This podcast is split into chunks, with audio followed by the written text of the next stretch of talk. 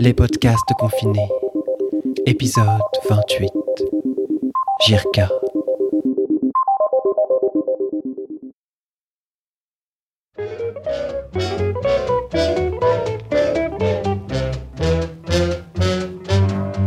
Yes, it's a good day for singing a song, and it's a good day for moving along. Yes, it's a good day. Pourquoi es-tu parti ce vendredi-là?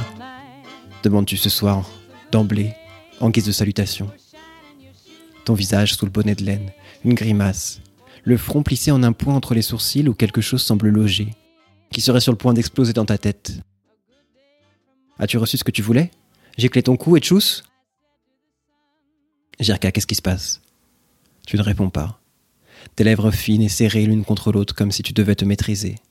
Qu'est-ce qui se passe? Je répète. Réponds-moi, pourquoi es-tu parti?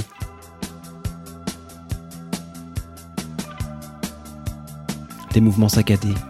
Tu te bats avec ta veste mouillée. Jette tes gants par terre dans le couloir sous le porte-manteau et le bonnet après eux. Ta voix, le souffle court. Tu accuses. Ça ne se fait pas. On ne se lève pas comme ça. On ne part pas comme ça sans s'expliquer. Est-ce que tu peux t'imaginer comment je me suis senti? Tu dormais? Je ne voulais pas te réveiller, je dis.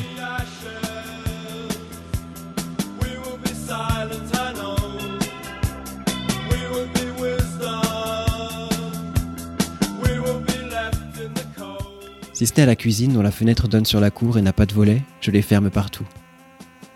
Tu cours après moi à travers tout l'appartement.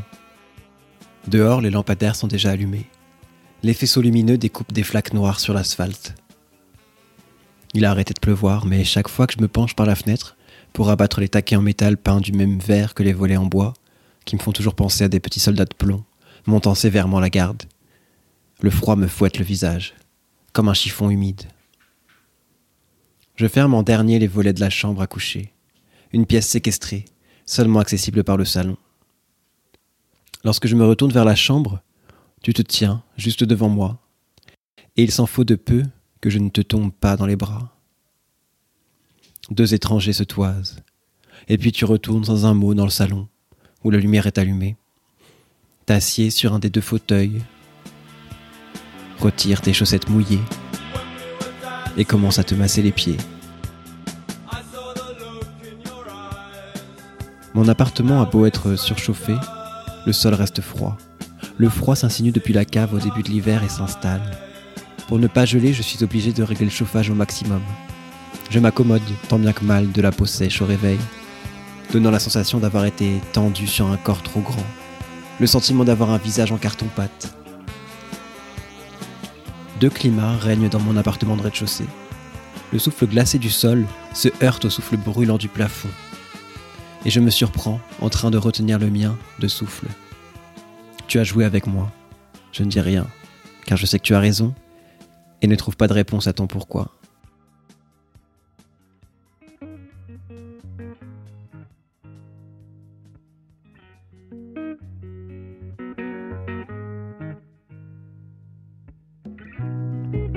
Le samedi, tout de suite après m'être réveillé chez moi à la maison, avec un sentiment de mauvaise conscience qui me pesait sur la poitrine, et l'intuition de la veille au yoga qui me réchauffait encore le ventre.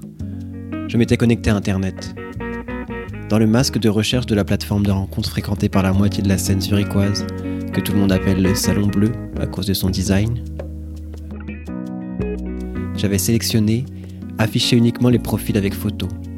Âge minimum 24, max 30, corpulence mince, origine caucasien, cheveux courts, couleur brun, yeux bruns. Pendant de longues minutes, je me promenais de profil en profil, parmi ceux que le moteur de recherche avait recrachés pour moi. Je cliquais et espérais, cliquais et espérais que Jirka ait au moins une photo sur son profil. Car, je le savais, je n'avais aucune chance de le trouver. S'il n'était représenté sur la plateforme que par un profil anonyme. Et je cliquais sans cesser de consulter quels utilisateurs avaient visité ma page. La fonction s'appelle fort à propos Big Brothers. Car peut-être était-il online à cet instant, en train de me chercher lui-même. Lorsqu'enfin je tombais sur lui, je ne reconnus Jirka qu'au second coup d'œil. La photo ne montrait que son visage coupé, deux tiers de la bouche, le nez, un œil. Ses lèvres étaient closes, un sourire à peine esquissé. Son œil brun profond me fixait avec un air de défi, comme s'il voulait dire Oui, c'est moi. Et maintenant Je lui envoyais sans autre forme de commentaire mon numéro de téléphone. Toute la journée ensuite, je restais connecté pour voir s'il m'avait répondu, ou au moins avait cliqué sur mon profil. J'étais certain qu'il se manifesterait aussitôt qu'il verrait mon message. Certain qu'il comprendrait que ma fuite du vendredi soir ne pouvait être que le signe qu'il n'était pas pour moi un banal one night stand, chez qui on reste couché par commodité jusqu'au matin, en laissant s'écouler ainsi l'unité de temps qui définit ce type de relation. Cette première nuit, Jirka s'était réveillé quand je l'avais écarté de moi et m'était habillé à côté de la porte de sa chambre à coucher, là où j'avais laissé mes habits sur le sol. Le pantalon militaire vert olive acheté dans ce magasin de seconde main à Berlin, où les habits coûtent 13 euros le kilo. Le t-shirt gris clair délavé, qui avait été un jour gris foncé. Le pull noir avec son col en V. Je ne remarquais pas ses yeux ouverts. Ne le remarquais pas qu'il m'observait m'habiller, me ziotait de côté. Il m'entendit aller et venir dans l'appartement, et un peu plus tard dans le couloir où je me glissais dans mes baskets blanches, boueuses, avec leurs trois bandes sur le côté, et enfilais mon anorak. Alors seulement, j'imagine, Jirka avait refermé les yeux. Et voilà, c'était donc ça. Le lendemain, lorsqu'il se glissa tout endormi dans la cuisine, un cortège de fourmis s'était faufilé sous la porte mal jointe du balcon, que Jirka n'utilisait que pour déposer ses sacs poubelles, et serpentait sur le sol. Passait devant l'évier, grimpait le long du pied sur la petite table carrée du petit déjeuner. Les fourmis étaient en train d'emporter grain à grain mon merci. Jirka aurait voulu se fâcher, parce qu'il allait devoir aller au supermarché bondé du samedi acheter un piège à fourmis. Mais il ne parvenait pas à être fâché, ne parvenait pas à effacer le rictus de son visage, n'y parvenait pas mieux après quelques minutes, la tasse de café à la main, et ce malgré son dégoût pour tout ce qui rampe. Qu'il n'y ait aucune fourmi en cette saison froide, que ces insectes en automne se construisent un nid pour l'hiver, plusieurs mètres sous leur monticule, et tombent dans une sorte de torpeur, j'avoue n'y avoir jamais réfléchi avant. Et ce n'est que maintenant que les leçons de sciences naturelles me reviennent à l'esprit. Quand M. Aubrist nous racontait comment les fourmis élevaient leurs animaux domestiques. Comment elles offrent aux pucerons un abri dans leur nid en hiver parce qu'ils fabriquent des gouttes de miel. Au printemps, lorsque le soleil réchauffe le sol, les fourmis se réveillent et entraînent leurs pucerons avec elles au grand air, et elles ont ainsi tout de suite quelque chose à se mettre sous la dent.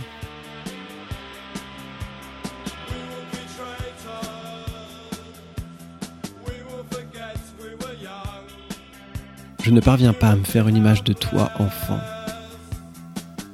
Je te rapetisse à la taille d'un petit garçon, je rétrécis ton torse dans mon imagination.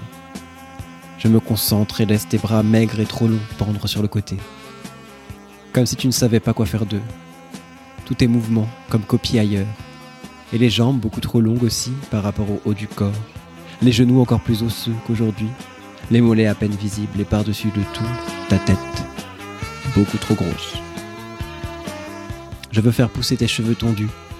Mais encore une fois, je bute. Doivent-ils être lisses ou bouclés? Et les yeux? Tes yeux achèvent mon échec. Car ce sont les grands yeux bruns déjà remplis de déception de l'adulte qui me regardent fixement du fond de ton enfance. La nuit du miroir, après qu'il m'avait dit son nom, je demandais à Jirka s'il était jamais allé en République tchèque. On l'appelait toujours la Tchéquie, avait-il dit. Et je n'y suis allé qu'une fois, un peu après l'ouverture de la frontière. J'avais huit ou neuf ans. Je lui demandais s'il existait des photos. Je veux tout voir. Non, avait dit Jirka. Il y avait une caricature de moi qu'un artiste avait dessinée sur le pont Charles à Prague. Mais je l'ai jetée dans la molle d'eau. Il ne savait pas alors ce qu'est une caricature, et il avait été tellement fâché contre l'artiste, il l'avait traité d'imbécile. J'en aurais presque chialé tellement ce dessin était immonde. J'essaie de t'imaginer, petit garçon sur le pont Charles, déchirant l'épais papier et laissant les bribes tomber en pluie dans le fleuve. Mais je ne vois à nouveau que le Jirka adulte qui se penche par-dessus la rambarde et regarde son portrait disparaître dans l'eau large s'écoulant stoïquement. Mis à part cette histoire, je ne sais rien de toi petit, et rien non plus de ta famille. Probablement parce que c'est la seule que je connais de ton enfance. L'histoire de la caricature s'est inscrite en moi et s'est autonomisée. Comme le font souvent nos propres souvenirs quand on tient trop à eux, et qu'on les rejoue sans cesse, jusqu'à ce qu'ils se détachent des événements dont ils sont issus, pour se teinter peu à peu de l'idée vague et nostalgique qu'une toute autre personne aurait pu advenir de la somme des événements passés. Aujourd'hui, je sais pourquoi tu ne m'as pas répondu alors, et c'est soudain mon visage que tu déchires en morceaux et éparpilles dans un fleuve.